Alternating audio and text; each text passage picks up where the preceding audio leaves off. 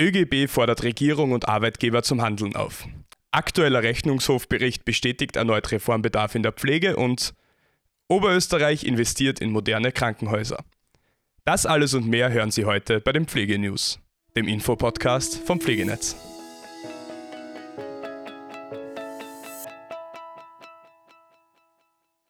Oberösterreich investiert in moderne Krankenhäuser.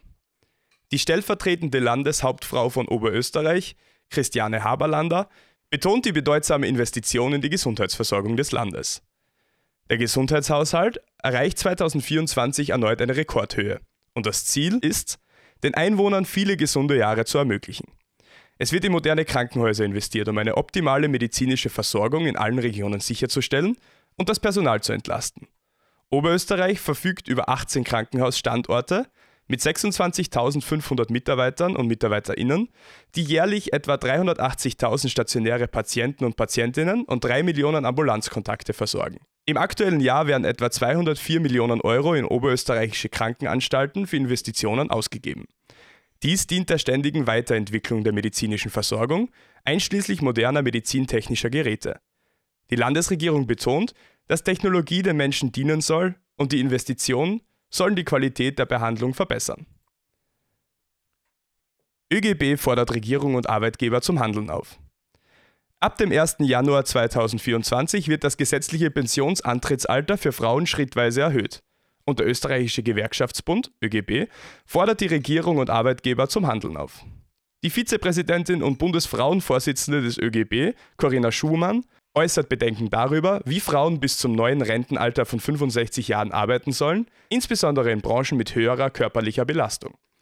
Schumann kritisiert die mangelnde Aufklärung über die bevorstehenden Veränderungen und verweist auf den Arbeitsklimaindex 2022, der zeigte, dass viele Frauen nicht ausreichend informiert sind.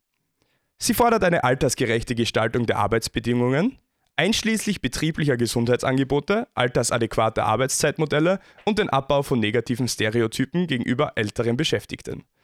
Zudem betont sie die Notwendigkeit besserer Weiterbildungsmöglichkeiten für ältere Arbeitnehmerinnen. SPÖ Bayer zur Schengen-Einigung. Erleichterung maximal für Managerinnen. Die außenpolitische Sprecherin der SPÖ, Petra Bayer, kritisiert die Einigung zwischen Österreich, Rumänien und Bulgarien, das Schengen-Abkommen ab Mitte März nur für den Luft- und Seeweg umzusetzen. Bayer bezeichnet die Erleichterungen als maximal für ManagerInnen und betont, dass die einreisenden Pflegekräfte aus Rumänien und Bulgarien hauptsächlich über den Landweg kommen. Sie fordert dringende Erleichterungen für diese wichtigen Fachkräfte im Interesse sowohl der Pflegekräfte als auch der pflegebedürftigen Menschen in Österreich. Aktueller Rechnungshofbericht bestätigt erneut Reformbedarf in der Pflege. Die Volkshilfe Österreich betont in einer Pressemitteilung die Notwendigkeit von Reformen im Pflegebereich, insbesondere angesichts des aktuellen Rechnungshofberichts, der Reformbedarf bestätigt. Die Organisation fordert Maßnahmen, um den Pflegebedarf weiter zu decken und die Arbeitsbedingungen für Pflegekräfte zu verbessern. Der Direktor der Volkshilfe, Erich Fenninger, betont die Herausforderungen, vor denen pflegende Angehörige stehen und hebt hervor, dass über 80 Prozent aller Pflegeleistungen in Österreich von diesen Angehörigen erbracht werden. Er unterstreicht die psychische und physische Belastung, der pflegende Angehörige ausgesetzt sind und die Notwendigkeit, frühzeitig professionelle Hilfe in Anspruch zu nehmen. Die Volkshilfe Österreich macht auf den aktuellen Personalmangel in der Pflege aufmerksam.